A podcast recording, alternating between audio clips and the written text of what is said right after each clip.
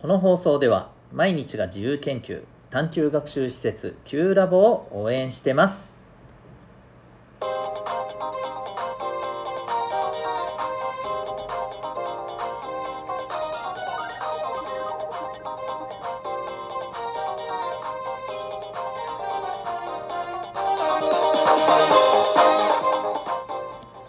小中高生の皆さん日々行動してますか？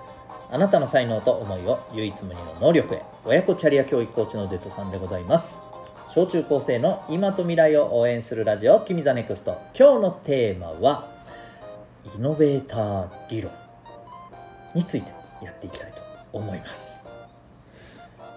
イノベーター理論って多分これ今聞いてあああれねって思った小中高生の方はどのくらいいらっしゃるんでしょうか、はい、知ってる方は知ってるんじゃないかと思っているんですけれど、えー、初めて聞いた方ぜひですね今日はちょっとがっつりあの勉強的なお話になるんですけどもでも学校ではねあの学ばない勉強です。これどっちかっていうとビジネスの世界でね勉強することなんです。でもこれぜひ今のうち知ってた方がいいよっていうね、えー、で実は皆さんの周りのところでもね結構関係ある考え方なんですよね。当てはまる考え方なんですよ、うん、まあだからこそですねちょっと知っておいた方がいいんじゃないかなと思います、はい、というわけで、えーと、今日のテーマイノベーター理論についてやっていきましょう。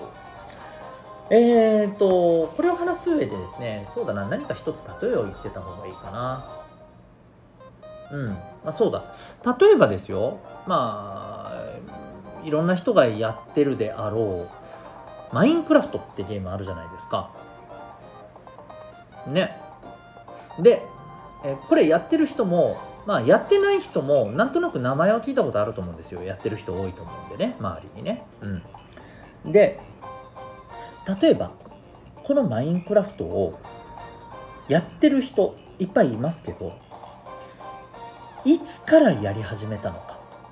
つまりいつマインクラフトというゲームがあってこんなゲームで面白そうだよみたいな情報が情報を手に入れてでまあもちろんねそれを購入してもらうかどうかっていうのはもちろんあのね買ってもらうのは大体ねお母さんお父さんでしょうから親次第だと思うんですけどまあそんなこんなも含めてまずはでも知らないと分かんないじゃないですか。ね、うん、その情報を知ってで実際にまあ買ってもらってあるいはお小遣いを貯めてね買ってでゲームをやり始めた。っていうのがいつの頃かっていうことで考えると早くからやってる人もいるでしょう。最近からやってる人もいるよねきっとね。で例えば早くからやってる人ってさまあまあまあもちろんいろんなパターンありえるけども基本的には詳しいじゃないですか。うまいじゃないですか。と昔からだいぶ前から始めてやり込んでる人って。新しく始めた人からすると全然知らないようなことを知ってたりするわけじゃないですか。でしょ？うん。なんとなくイメージつきますよね。ちょっとこの話を、えー、一つまあ前提としてねちょっとイノベーター理論っていうのをね伝えていきます。これ何かっていうとねあの新しい商品とかサービスが出た時にそれをまあどう知るか。そして知った上で実際に買ってみようやってみようって思うかどうか。ね使ってみようって思うかどうか。これでいくと実はねこの買う人たち消費者っていうんですけど消費者はですね全部で5つに分類されるんだそうです。その分類はこの情報を知ってその商品やサービスの情報を、えー、知って使うっていうところまでのスピードが速い遅いでね5段階に分かれているんですね。でまずね一番速いのがイノベーターなんですよ、でこれね全体でいうとね2.5%ぐらいの少なさなんですね。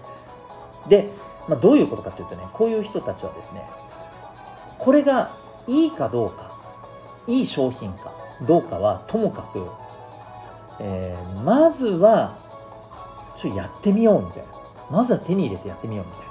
こういう感覚です、うん、だからマインクラフトがもう全然マインクラフトで例えば例えるならね全然有名じゃない頃にこのゲームの情報っていうのをとにかくいち早く仕入れることが多分できていてであこのゲーム面白そうだな。うん買ってって言ってよし分かったいいよって言ってもらっていち早く始めている。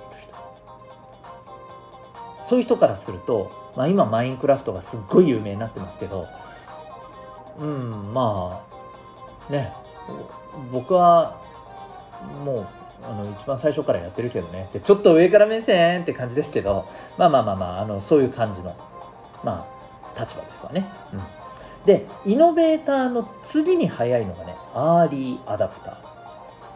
でこの人もこここに該当する人たちもまあかなり、えー、情報が早い。うん。やっぱりだからこの情報に対してアンテナをすごく張ってるわけね。うん、でイノベーターほどではないけどなんかちょっとマインクラフトって面白いらしいよ。一部ですごい盛り上がってるらしいよ。ちょっとやってみようみたいな感じです。で、えー、最初のイノベーターが2.5%だったけどアーリーアダプターは13.5%なんですね。それでもまだ全然少ないよね。うん。でその次真ん中3番目。これがねアーリーマジョリティっていうふうに言われています。これはね34%うんかなり多いね。で、えーまあ、どのぐらいな感じかというともうある程度世間にこのゲーム面白いらしいよやってる人だいぶ増えてますよ今。っていうぐらいの段階でへえやってみよう。そういや周りでもやってる人増えてるよな。うんやってみよう。みたいな感じです、はい、でまあこれぐらいの人たちはまだねそれでもまだ早い方なんですよ。あのみんながやってるからこれ自分やんないとなんか乗り遅れるなみたいな。そういうちょっと感覚も持ってたりしますね。うん、まあでもあの最初に言ったイノベーターやアーリーアダプターっていう人たちからすると遅いですね。はい、で次にここから遅い方になります。えー、4番目レイトマジョリティこれもね34%です。でね同じ34%だけどさっき3番目に言ったアーリーマジョリティとねちょっと考え方が違っていてどういう風な感じかっていうとねアーリーマジョリティはねある程度いろんな人がやり始めてえーと、有名になってきてこれ人気があるらしいよいいらしいよってなってきたらよし自分も遅れんようにやろうって感じなんだけどレイトマジョリティの人はその段階でもねあ本当にいいの？どうかな？分かんないな。いやまだなんか信用できないからやめとこう。みたいな感じです。はい、ででもう有名になって人気になってだいぶ経ってそっからあじゃあやってみようみたいな感じです。だからねそうだそうだあのずっとここまでマインクラフトの話できたけど考えてみたらもっと分かりやすいあの例えがあったわ「鬼滅の刃」ね「鬼滅の刃」で言うと、2020年にさ、えーと、映画が大ヒットしたじゃないですか。無限列車編がね。あの無限列車編がやるずっと前からそれこそアニメが始まる前から漫画のそれも始まった段階ぐらいからこれめっちゃやばいぜ。面白いぜって言って見てる人が多分、えー、イノベーターだね。で漫画でヒットし始めたぐらいの段階からえー、で映画化アニメ化されるぞみたいな段階から、えー、へえ面白いなって見始めてるのがアーリーアダプター。で、えー、アニメがヒットしてですね劇場版がね無限列車編がやるよしこれ見に行くぞ。ってこの辺りから「鬼滅の刃」面白いらしいってハマった人。でレイトマジョリティはですね、えー、もうあのー、無限列車編もねえー、劇場公開されて大ヒットして大ヒットしてからあここまでヒットするんだったら見に行ってやろうかしらって言って初めて「鬼滅の刃」見に行く人です。はい。でラスト5番目。これがラガード。これはですね、え、残りの16%これどういうことかっていうとねマインクラフト。あるいは「鬼滅の刃」これだけ有名になってこれだけ面白いゲーム面白いアニメだ。ねなってます。ですがああ知ってるけどいやいいよ別に。っていう感じです。はい。興味ねえしみたいな。だからまあこれは要するに興味ないっていう風な感覚ですわねむしろね。遅いというよりはどうでもいいぐらいに思ってる人も結構いるかなって感じ。うん。はい。でですねこれあの例えばさ今例えで話したマインクラフトとかさ「あの鬼滅の刃」だったらさ別にぶっちゃけこれ遅くてもさあるいはやってなくてもさなんか支障ありますか？そんなないっしょ？ないでしょ？変な話。うん。だけどねこれがねスマホとかさ、うん、みんなが使ってるようなズームとかさ。こういうものだったらどうでしょう？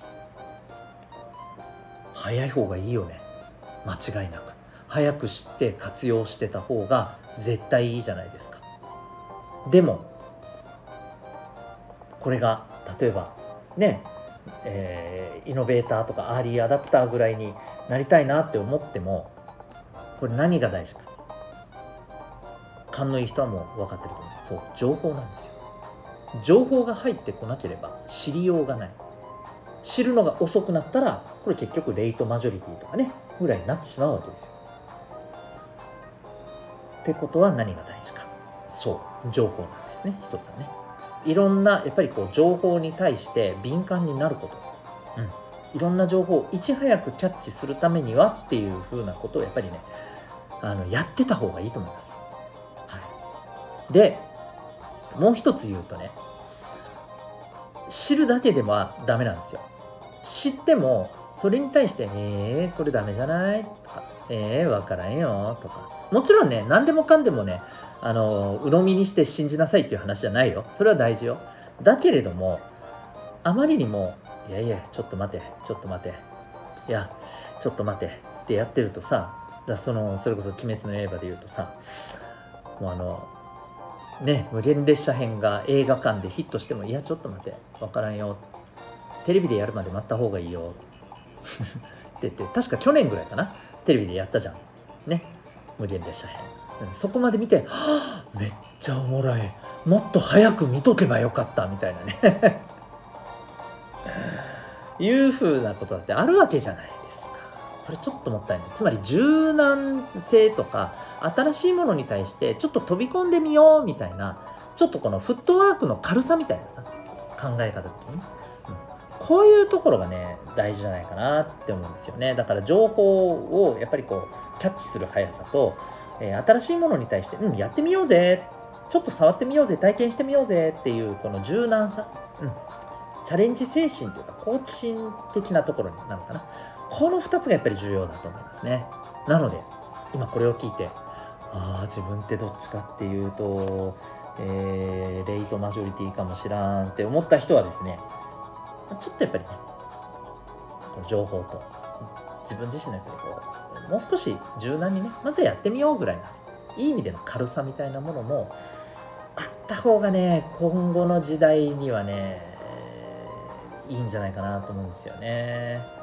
でまあなんでかっていうところはですねちょっともしあれでしたら次回話したいなというふうに思います。というわけで今日はここまでにしましょう。はい、本日はイノベーター理論ということで、ちょっとね、難しかったかもしれませんが、ぜひ知っててもらいたいなということで、小中高生の皆さんに向けてお話しいたしました。